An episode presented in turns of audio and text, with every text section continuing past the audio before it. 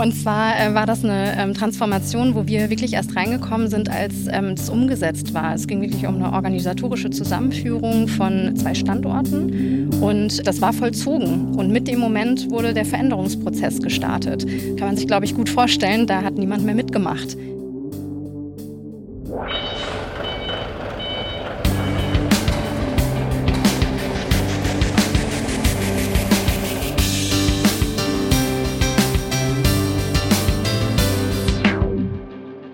Wir sind zurück am Lagerfeuer und das Tolle ist ja normalerweise beim Podcast, dass niemand sieht, wie man aussieht. Das ist jetzt heute etwas anders. Wir haben alle nicht nur das Mikrofon vor der Nase, sondern sitzen auch in einem Kameraset. Hier in einem netten Wohnzimmer sitze ich mit meinen zwei Gästen. Und wenn ihr euch anschauen möchtet, wie das genau aussieht, äh, könnt ihr unten in die Show Notes gucken, da findet ihr den YouTube-Link. Worum geht's heute? Wir haben ja viel schon über Veränderungen gesprochen in den vergangenen Wochen. Wir haben uns damit beschäftigt, wie sich vom Diesel zum Wasserstoffstapler die Technik entwickelt hat. Wir haben uns Drohnen angeschaut im Warenlager, die Inspektionen machen. Wir haben mit Porsche gesprochen über den Wandel im Design unserer Gabelstapler haben uns jetzt aber gefragt, was ist denn überhaupt Veränderung? Und darüber wollten wir heute einfach mal sprechen. Wieso fällt uns das denn so schwer manchmal, sich an neue Gegebenheiten anzupassen? Und genau dafür habe ich mir jetzt zwei Expertinnen eingeladen heute, die Anne Tesma und die Annika Hellwig. Herzlich willkommen hier im Kion-Podcast. Ja, danke, Caro. Total schön, dass wir hier sein dürfen. Ja, danke für die Einladung. Ja, ich freue mich sehr, dass ihr zwei da seid. Möchtet ihr euch vielleicht selbst mal kurz und knapp vorstellen? Wer seid ihr und was ist euer Job? Ja, ich bin Anne Tesma. Ich bin seit 15 Jahren in der Kommunikation und seit einem Jahr ungefähr bei Kion in der internen Kommunikation und ich begleite viele Veränderungsprojekte kommunikativ. Ja, ich bin Annika Hellwig, ich bin Senior Managerin bei PwC und ähm, kümmere mich um Themen rund um Veränderungsprogramme, Change Management und HR. Personal ist ja immer ein ganz äh, spannendes Thema, was damit eng einhergeht. Und meine Vergangenheit mit Kion, da kommen wir, glaube ich, später nochmal zu, ist aber ein gemeinsames, äh, langjähriges Projekt ähm, aus der Vergangenheit werden wir jetzt ja gleich auch noch mal mehr dazu hören, was ihr auch in eurem Alltag tut und mit welchen Change-Prozessen ihr euch beschäftigt. Möchten wir jetzt aber, bevor wir anfangen, die treuen Podcast-HörerInnen kennen das schon, machen wir immer eine kleine Fragenrunde. Quickfire nennen wir das, wenn das auch zum Lagerfeuer passt. Einfach, um euch ein bisschen besser kennenzulernen. Und da habe ich mal drei Fragen, entweder oder Fragen für euch mitgebracht, okay. äh, wenn ihr Lust habt.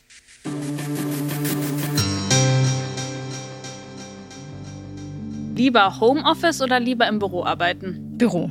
Homeoffice. Was wäre euch weniger unangenehm, bei einer Talkshow vorzutanzen oder bei einer Talkshow vorzusingen? Tanzen. Singen. Also finde ich sehr charmant, dass ihr auch beide immer unterschiedlich antwortet. Bin ich mal gespannt auf die dritte Frage. Trinkt ihr lieber Kaffee oder lieber Cocktails? Cocktail. Kaffee. Hatten wir alles dabei. Das ist ja sehr cool. Ähm, und dann die ultimative Frage noch: Wann saßt ihr das letzte Mal am Lagerfeuer? Könnt ihr euch da erinnern? Uh, ähm, ich würde sagen vor zwei Jahren ungefähr. Geburtstagsparty einer Freundin und Lagerfeuer im Garten. Mhm, bei mir ist es rund 20 Jahre her, dass ich am Lagerfeuer saß, weil ich tatsächlich ein großer Lagerfeuer- und auch Zeltlager-Fan bin, sowohl als Lagerkind als auch nachher als Gruppenleiterin und ich mag die Atmosphäre sehr, sehr gern. Das heißt, äh, Pfadfinderin äh, warst nee, du? Nee, Gruppenleiterin in der Gemeinde. Okay. Und dann lieber Marshmallows oder lieber Stockbrot am Lagerfeuer? Stockbrot. Marshmallows. das war klar. ja, dann lass uns doch direkt mal in die Materie einsteigen. Ich hatte ja gerade schon mal angesprochen, die Frage aufgeworfen, warum fallen uns denn Veränderungen so schwer? Hab da an das Beispiel gedacht, wenn man ins Büro kommt und der Schreibtisch ist besetzt, äh, weil einfach jemand anders auf dem Platz sitzt. Warum löst das so ein Unbehagen aus, wenn man nicht an demselben Platz sitzen kann wie sonst immer? Und warum mögen wir denn Veränderungen so ungern? Ähm, also ich würde die Frage so ein bisschen challengen, Caro, weil es auch Forschung gibt, dass Menschen sehr unterschiedlich auf Veränderungen reagieren. Also es gibt Menschen, die stürzen sich geradezu auf Veränderungen und kriegen gar nicht genug davon, Neues zu erleben. Und anderen ist die Sicherheit und Stabilität sehr, sehr wichtig. Also es ist zum einen individuell unterschiedlich, aber auch so ein bisschen kulturell unterschiedlich. Genau, wie also offen das, man für Veränderungen ist. Wie offen du für Veränderungen bist und wie affin du auch dazu mhm. bist, ja.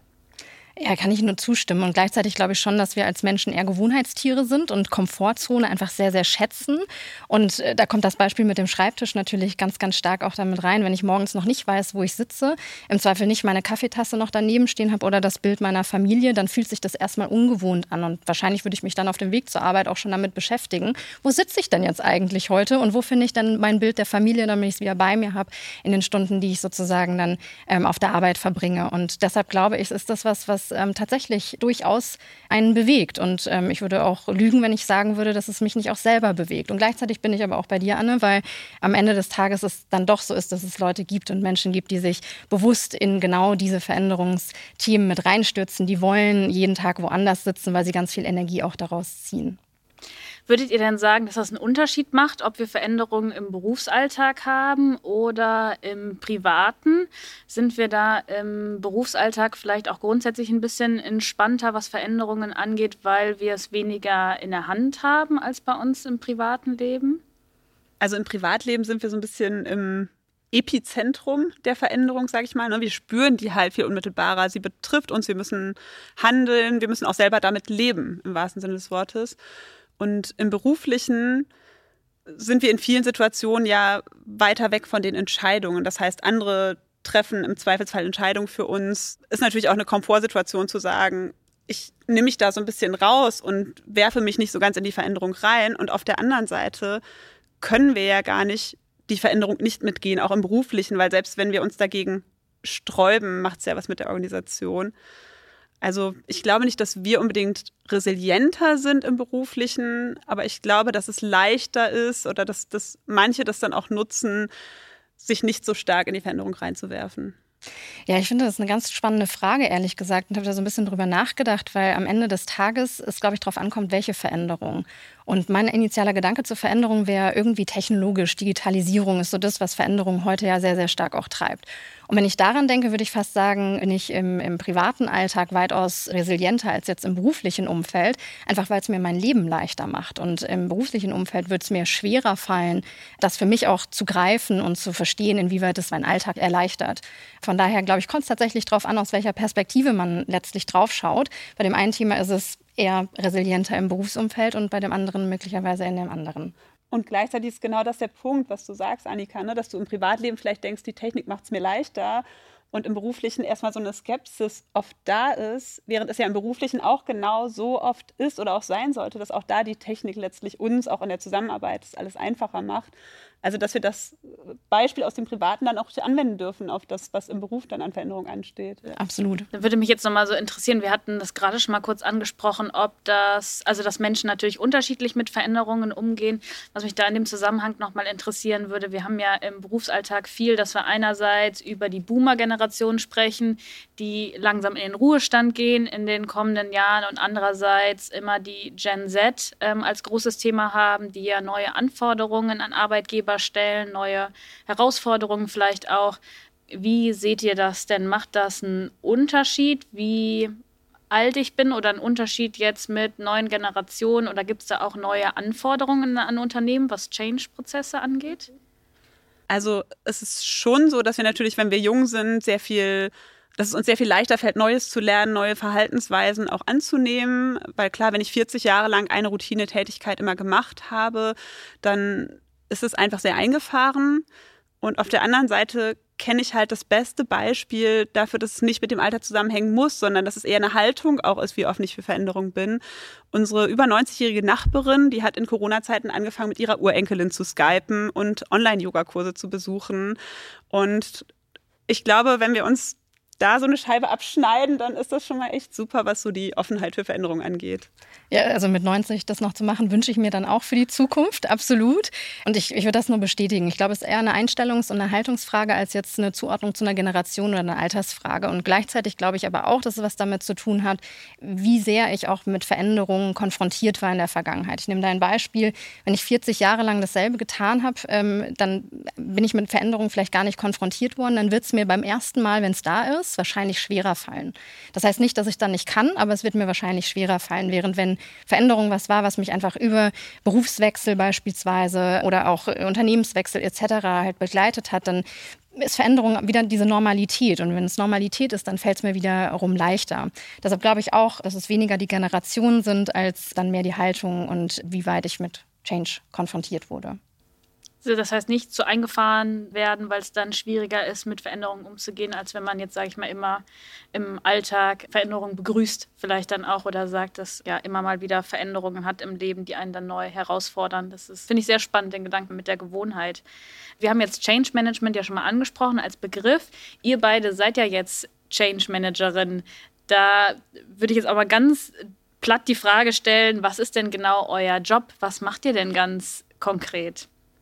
Also Change Management ist etwas, was im Zusammenspiel von verschiedenen Abteilungen passiert, auch bei uns in den Veränderungsprojekten. Das heißt, ich als Kommunikatorin arbeite zusammen mit KollegInnen aus der Personalabteilung, aus dem Projektmanagement und meine Rolle in der Kommunikation ist es eben, die Formate zu schaffen für Information, aber auch für Fragen und Feedback vor allem. Denn das ist ganz wichtig in der Veränderung, also die Veränderung so zu begleiten, dass es nicht nur einen Weg gibt, in Richtung quasi top-down, in Richtung der Mitarbeitenden, die es erleben, sondern dass wir auch Feedback-Schleifen haben, um immer wieder anzupassen, also so ein bisschen wie beim agilen Arbeiten. Ja, und als Beraterin begleite ich quasi unsere Kunden dabei, Transformationen zu gestalten aus einer Veränderungsperspektive. Und das bedeutet am Ende des Tages nicht mehr, als wirklich zu schauen, wer sind denn eigentlich jene, die beteiligt werden ähm, müssen, weil sie auf eine gewisse Art und Weise positiv oder negativ betroffen sind. Und äh, das wirklich dann über die Transformation hinweg, was meistens ja ein Zeitraum ist, der durchaus mehr als eine Woche oder einen Tag dauert, ähm, dann zu begleiten. Hast du denn irgendwas im Kopf, wo du sagen würdest, das war mal so ein richtig schwerer Fall. Das war irgendwie eine harte Nuss, die du oder die du, Annika, knacken musstest, so verändert, wo gar keine Veränderung gewollt war vom, äh, vom Team oder man sich so richtig äh, durchbeißen musste. Also müsst ja auch keine Namen nennen, aber äh, Genau, ist vielleicht noch mal konkret an ja. einem Beispiel zu machen. Also es ist ähm, aus meiner Zeit vor Kion noch und tatsächlich ging es um eine Organisation der Kommunikation, also wie die Kommunikationsabteilung aufgestellt war in einem größeren Konzern. Und obwohl sich ja viele Kommunikatoren auch regelmäßig mit, mit Veränderungen beschäftigen, war da eine sehr, sehr hohe Veränderungsresistenz, weil viele Angst hatten, Macht und Einfluss zu verlieren. Gleichzeitig war diese Veränderung einfach von oben verordnet sodass auch die Beteiligung nicht sehr stark war am Anfang, als ich damit reingekommen bin und wir dann zwar eine Geschichte hatten, die sehr deutlich gemacht hat, auch warum das notwendig ist. Und wir hatten auch die Formate für den Austausch. Wir hatten aber nicht den Rückhalt in der Führungsspitze, die dann sehr stark mit politischen Mitteln auch sich gegen die Veränderung gewehrt haben. Ja, du hast gerade schon was ganz Spannendes gesagt. Da ist mir direkt ein Beispiel auch ähm, gekommen. Ähm, ich hoffe, der Kunde hört nicht zu. Wenn nicht, schönen Gruß an der Stelle. ähm, und zwar äh, war das eine ähm, Transformation, wo wir wirklich erst reingekommen sind, als ähm, das umgesetzt war. Es ging wirklich um eine organisatorische Zusammenführung von zwei Standorten. Und das war vollzogen. Und mit dem Moment wurde der Veränderungsprozess gestartet. Kann man sich, glaube ich, gut vorstellen. Da hat niemand mehr mitgemacht. Ähm, das heißt, das war die härteste Nuss, die wir knacken mussten, nämlich zu dem Zeitpunkt, wo eigentlich schon alles geregelt war, die Mitarbeiter und Mitarbeitenden wirklich mit auf die Reise zu nehmen. Ja. Das heißt, da wurde niemand vorher mit einbezogen oder abgeholt oder äh, vorbereitet darauf, sondern wurde einfach vorgesetzt und gesagt, jetzt habt ihr es. Und dann war die Stimmung nicht so gut und dann wurde gesagt, naja, dann brauchen wir jetzt eine Beraterin, die hier reinkommt und die das hoffentlich regelt mit der Stimmung. Sozusagen, auf dem Reißbrett geplant und dann nachgezogen mit ganz viel Aufwand. Ja. Fallen euch da vielleicht noch so drei Tipps ein, was man auf jeden Fall berücksichtigen sollte bei Veränderungsprozessen? Ich glaube, das spielt jetzt ja schon ein bisschen mit rein. Was sind so die klassischen ja. Fehler? Fehler, die man machen kann. Dann kann man natürlich wahrscheinlich da schon mal ein paar Tipps ableiten. Also auf jeden Fall, dass man diese Feedback-Schleifen von Anfang an in jeder Phase berücksichtigt. Also gerade im agilen Arbeiten ist es ja ohnehin verankert. Das ist ja ein iterativer Prozess, wo ich sage, ich setze was um und dann hole ich mir Feedback. Und das gilt eigentlich auch für die Veränderung, dass ich vielleicht in der ersten Phase erstmal so nochmal reinhöre, wo sind die Hürden, wo sind äh, für euch jetzt vielleicht die, die Bedenken, die Knackpunkte, dass ich aber auch ein Sounding Board habe, wo ich dann nochmal bestimmte Materialien vorstelle oder den, den Plan vorstelle, die mir sagen, ah, hier könnten, könnte es knacken und, und knirschen. Und dass ich dann aber auch mit den NutzerInnen, je nachdem, was es jetzt für eine Veränderung ist, äh, in den Austausch gehe. Was sind eure Anforderungen an das System, damit ihr möglichst gut darin arbeiten könnt? Also wirklich in, in jeder Phase das einfach mitdenken von Anfang an, dass es auch ein Feedback geben sollte. Dann unterschiedliche Gruppen berücksichtigen, hattest du ja schon gesagt, Annika, dass man gerade auf unsere Branche jetzt bezogen, dass es eben ein riesengroßer Unterschied ist, ob das jetzt jemand ist, der am Fließband arbeitet ähm, oder der Einzelteile von Gabelstaplern zusammenschraubt oder von Regalsystemen im Vergleich zu derjenige, der am Schreibtisch sitzt. Hast du denn ansonsten noch oder hast du noch einen weiteren Tipp für uns vielleicht? Ja, ich glaube ähm, ganz grundsätzlich einfach den Aufwand für Change Management und den Veränderungen, die Veränderungen zu gestalten, nicht zu unterschätzen. Neben dem frühzeitigen natürlich mit verankern, aber ich glaube, Change Management wird in vielen Organisationen heute immer noch als das Stiefkind quasi angesehen. Das machen wir dann so mit. Ja, aber das ist es halt eben nicht. Und damit ist es eben auch nicht getan. Nicht in der Welt, in der wir heute sind, wo Veränderung einfach alltäglich ist und jeden Mitarbeitenden am Ende des Tages betrifft. Ein weiterer Tipp noch, der auch so ein bisschen anknüpft an das, was wir vorher schon gesagt haben, dass Veränderung viel mit Unsicherheit verbunden ist. Auch im Projektteam gibt es ja oft Unsicherheiten und da einfach sich auch trauen, schon einen Projektstatus, der noch nicht abgeschlossen ist, zu kommunizieren und das auch transparent zu machen. Wir sind hier gerade dabei, das zu entwickeln und wir entwickeln das gemeinsam. Also da nicht darauf zu warten, bis ich wirklich alle Informationen zusammen habe und die dann fix sind, weil dann sind die ersten schon wieder überholt, sondern auch da zu gucken, wie kann ich zu einem bestimmten Zeitpunkt auch einfach schon einen Teilprozess sichtbar und transparent machen. Sind ja dann sogar zwei äh, Dinge, also einerseits zur so Transparenz und Offenheit der Belegschaft gegenüber, nicht erst mit dem Prozess äh, zu kommen, wie auch in deinem Beispiel vorhin schon, Annika, wenn irgendwie alles abgeschlossen ist. Aber andererseits auch, dass natürlich diejenigen, die das Ganze umsetzen sollen, wahrscheinlich an vielen Stellen auch die Führungskräfte, die auch genau wissen müssen, was los ist und auch hinter der Entscheidung stehen müssen, weil es natürlich auch nur so das Projektteam auch dann weiter vermitteln kann an die Belegschaft. Ne? Ganz genau. Also das ähm, ist ganz wichtig, da auch in Kaskaden zu denken oder diesen Multiplikatoreffekt der Führungskräfte zu berücksichtigen, dass sie ähm, eine Vorabinformation bekommen, damit sie schon mal wissen, was passiert, damit sie sich aber auch innerlich schon mal damit beschäftigen und dass sie aber auch ganz klare Hinweise bekommen, was erwarten wir im Projektteam eigentlich von Ihnen? Also ist jetzt der nächste Schritt, dass Sie jetzt Ihr Team informieren oder ist der nächste Schritt, dass Sie bestimmte Rollen zuweisen? Wirklich ganz klar dann auch sagen, was ist jetzt was ist dein Anteil als Führungskraft, um diese Veränderung jetzt voranzubringen? Ja, ich glaube, Führungskräfte spielen eine elementare Rolle in Veränderungsprozessen. Ich glaube, das darf man absolut nicht unterschätzen. Und gleichzeitig dem dann sozusagen noch ergänzend ist jeder Mitarbeitende selbst auch Teil der Veränderung und sollte sie natürlich dann auch genauso mittragen und Teil dessen werden. Aber ja, Führungskräfte absolut sehe ich genauso elementarer Bestandteil und Erfolgsfaktor. Äh, sowieso dieses ganze Thema vom Hardware zum Softwareunternehmen, das natürlich auch gerade Still und Linde mit teilweise einer Geschichte über 100 Jahren sehr stark aus dem Hardware-Bereich einfach kommen.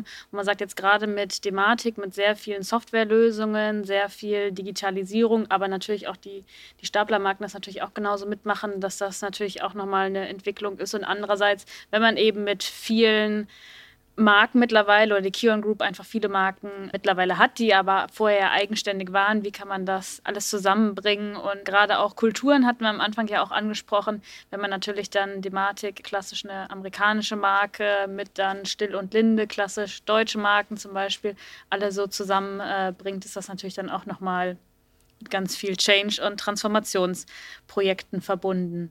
Jetzt noch mit Blick auf die Zukunft. Welche Veränderungen seht ihr denn noch in den kommenden Jahren, die Kion vielleicht spezifisch ereilen wird, aber vielleicht auch unsere Arbeitswelt an sich? Was, ja, genau, werfen wir mal einen Blick vielleicht in die Glaskugel.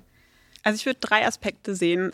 Zwei, die, oder einer, der noch ein bisschen stärker von außen getrieben ist, das ist der politische und auch der öffentliche Druck im Bereich Nachhaltigkeit, wo wir ja aktiv sind, wo wir auch jetzt seit ein paar Tagen mit Valeria einfach nochmal eine ganz tolle Vorständin haben, die das vorantreiben wird. Da wird sich die ganze Organisation einfach noch viel, viel stärker auch bewegen in dem Bereich. Und ein zweites Thema ist einfach der rasante technologische Wandel, über den ihr ja auch viel im Lagerfeuer berichtet habt, mit vielen Chancen, die für uns damit verbunden sind.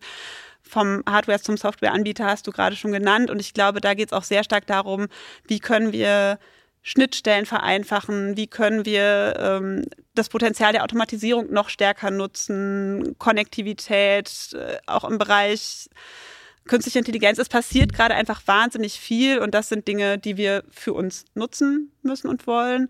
Und das Dritte ist genau der Punkt mit der Zusammenarbeit, den du angesprochen hast, dass wir gucken, wie können wir unsere Prozesse noch stärker aufeinander abstimmen, unsere Systeme noch stärker aufeinander abstimmen, sodass einfach die Zusammenarbeit viel einfacher wird, egal ob jetzt über kulturelle oder regionale Grenzen hinweg oder über Bereichsgrenzen hinweg, da einfach gemeinsam die Veränderungen noch stärker zu meistern. Ja. Und könnt ihr noch ein bisschen erzählen, an welchen Projekten ihr da aktuell arbeitet? Also zu einem hatte ich ja vorhin schon ein bisschen was gesagt, wo es einfach darum geht, dass unterschiedliche Systeme jetzt umgestellt werden auf ein System. Das spielt eben auch in die Richtung Zusammenarbeit vereinfachen und auch effizienter, schlanker Prozesse abzuwickeln. Genau, und ein anderes Thema, da arbeiten wir im Moment noch nicht zusammen, aber da ist Annika dran. Mit einer Kollegin von mir wurde ein Training aufgesetzt für Führungskräfte, was die Kommunikation angeht. Und das ist was, was ich auch sehr gerne in dem Bereich, wo ich eine Veränderung vorantreibe, dann umsetzen möchte, weil eben die Führungskräfte so eine entscheidende Rolle spielen. Ja, ich glaube, ich kann dem wenig ergänzen. Ich hatte ja eingangs gesagt, neben äh, Veränderung und Change Management ist Personal so mein zweites Steckenpferd. Und deshalb mit all den Punkten, die du gesagt hast, steht für mich die Belegschaft, die Mitarbeitenden wirklich auch im Zentrum. Und ich glaube, dieses Thema Workforce Transformation ist eines, das neben den ganzen organisationalen und äh, technologischen Themen wirklich ganz, ganz stark in den nächsten Jahren auf der Agenda stehen wird. Und da geht es um Themen wie Arbeitsplatz, aber eben auch Zukunftsfähigkeiten. Und all das sichert ja dann auch wiederum letzten Endes die Zukunft von Kion. Das heißt auch War of Talents sagt man ja so als Begriff zum Beispiel, also gerade auch, wie schafft man attraktive Arbeitsplätze, wie kann man eben auch die Fachkräfte, die wir ja ganz viel brauchen und massiv, äh, wie kann man die von Kion begeistern oder für das Unternehmen, was du dann in dem Fall arbeitest. Absolut, ja. genau. Jetzt haben wir ja viel über Unternehmen und Strategien gesprochen. Wie sieht das denn bei euch persönlich aus? Wie geht ihr denn selber mit Veränderungen um? Habt ihr da Methoden, wie ihr Ruhe findet, wie ihr Entspannung findet oder was sind so vielleicht auch nochmal eure persönlichen äh, Tipps, wie man mit Veränderungen umgeht? Also du hast das Motto schon auf deinem ähm, Shirt, Caro Selfcare. ähm, ich finde es total wichtig. Ich habe eine kleine Routine, dass ich jeden Morgen das sehr kurz ein bisschen Yoga mache, einfach weil ich sage, das ist die Zeit, wo ich einfach noch nicht in dem Modus bin, jetzt kommt dies, dann kommt das, dann kommt das, sondern das ist die Zeit für mich. Und ich kann total gut nachdenken, wenn ich in Bewegung bin. Also entweder beim Spazieren oder vor allem, was ich gerne mache, ist Fahrradfahren und die Landschaft zieht an mir vorbei und dadurch kann ich halt auch die Veränderung teilweise erstmal sacken lassen. Und das Dritte ist, wenn ich wirklich komplett abschalten will, ähm, ich erzähle meinen Kindern gute Nachtgeschichten und dann bin ich so in dem Modus, dass ich mir irgendwie Geschichten ausdenken muss, dass dann auch alles andere irgendwie so ein bisschen ausgeblendet ist. Ja. Das heißt vor allen Dingen Sport, frische Luft ähm, und sowas ja, und also Familie. Genau, Bewegung. Ich würde es gar nicht unbedingt immer als Sport bezeichnen, weil das, was ich jetzt äh, fahrradmäßig mache, ist, glaube ich, jetzt nicht gerade nah dran an dem Rennen, was wir hier am Wochenende in Frankfurt erlebt haben aber einfach die Bewegung, auch wie gesagt, dass die Landschaft an mir vorbeizieht und dann Auszeiten, wo ich einfach von der Familie so gefordert bin, dass ich dann wirklich abschalten kann. Ja. Ich kann das nur bestätigen. Ich glaube, Auszeiten sind enorm wichtig. Ich versuche mir auch so meine Inseln zu schaffen, sowohl im Berufsalltag als auch dann an Wochenenden, wirklich dann auch mal mich aus allen Themen rauszuziehen. Bei mir ist das oft vor neun. Also mich vor neun anzurufen, ist immer keine gute Idee. Da erreicht man mich nicht so gut. Ähm, oder eben dann tatsächlich auch frische Luft, dann mal durchatmen und dann bewusst auch mal Detox, kein Handy, keine Musik, kein Telefonieren, gar nicht. Und einfach auch abzuschalten, um dann wieder Energie zu tanken und aufzuladen. Ja. Und ich glaube, wo du sagst, Kinder ist ganz spannend. Ähm, ich glaube, da bin ich ein bisschen Kind geblieben. Ähm, ich höre sehr, sehr gerne TKKG, um wirklich abzuschalten. Von daher, das wäre nochmal ein Tipp. Sehr, sehr schöne Beispiele. Gibt es noch irgendeinen Gedanken, der euch noch wichtig ist, bevor wir zum Abschluss kommen? Irgendwas, was ihr gerne nochmal ansprechen möchtet? Irgendwas, was ihr noch mitgeben wollt zum Thema Veränderungsprozesse? Also was ich wichtig finde, ist, dass ähm, Widerstände oft erstmal als was Negatives gesehen werden. Und Widerstände können auch total wertvoll sein in der Veränderung, weil sie haben ja immer einen Grund und umso wichtiger ist es, den Grund zu verstehen und zu gucken. Also ein Widerstand ist erstmal eine Energie. Ne? Wenn ich irgendwo stehen bleiben will, während alle anderen um mich herum sich bewegen oder auch meine Arbeit sich verändert, muss ich mich ja ganz schön mit den Füßen in den Sand stemmen und zu gucken, woher kommt diese Energie und wie kann ich sie vielleicht auch positiv nutzen oder an anderer Stelle berücksichtigen. Und gleichzeitig auch im Umgang mit Widerständen, jetzt mal aus ganz persönlicher Sicht, dann einfach zu sagen, okay, ich nehme das jetzt nicht persönlich, auch wenn Feedback vielleicht manchmal nicht so freundlich formuliert ist, sondern ich ziehe es wieder auf die Sachebene runter. Ich, genau, ich finde meine Auszeiten, also dass man einfach mit Widerständen auch positiv umgeht. Ja. Ja, und grundsätzlich Veränderungen als was Positives anzusehen, das finde ich halt auch nochmal ganz wichtig. Veränderungen ist nicht immer negativ und muss vor allem auch grundsätzlich nichts Negatives sein. Ihm lässt, immer was, lässt sich immer was Positives abgewinnen. Kommen wir eigentlich ein wunderschöner Kreis wieder zum Anfang, dass es eben viel eine Einstellungssache ist und dass man auch, es einem leichter fällt, wenn man öfter mit Veränderungen zu tun hat, die dann auch leichter anzunehmen und dass wir uns das vielleicht alles alle mal mitnehmen, vielleicht nochmal als so guten Tipp, dass es einem, wenn man öfter Veränderungen durchmacht, einfach dann auch leichter fällt, anstatt wenn man zu lange zu eingefahren ist, um sich dann wieder an neue Dinge anzupassen. Das fand ich super spannenden Gedanken. Und da kann ich total gut anknüpfen an das, was du am Anfang gesagt hast, dass ja oft persönliche Veränderungen halt gerade im technologischen Bereich, sage ich mal, gern angenommen werden und dass man vielleicht für sich auch Strategien daraus zieht. Was hat mir denn beim Kauf meines letzten Smartphones auch geholfen, dass ich schnell äh, quasi mich darauf eingestellt habe, also die, die Kompetenzen zu erwerben oder Spaß dran zu haben oder vielleicht ein tolles Hintergrundbild, eine, eine tolle Musik drauf zu spielen. Also wie kann ich mir auch die Veränderung so gestalten, dass ich Spaß dran habe und wie kann ich dann auch, äh, sag ich mal, die Veränderung schnell zur Routine werden lassen oder zur Normalität werden lassen. Ja, sehr schön. Also ich werde auf jeden Fall bei der nächsten Veränderung, die ich durchmache, da nochmal an eure Worte und an eure Tipps denken. Bedanke mich total, dass ihr da wart, dass ihr euch heute Zeit genommen habt, uns ein bisschen aus eurem Arbeitsalltag zu erzählen, aber eben auch ein paar Ratschläge mitzugeben, wie man mit Veränderungen umgehen kann. Vielen Dank, dass ihr da wart im Lagerfeuer-Podcast. Sehr gern, hat Spaß gemacht. Ja, hat super viel Spaß gemacht. Dankeschön.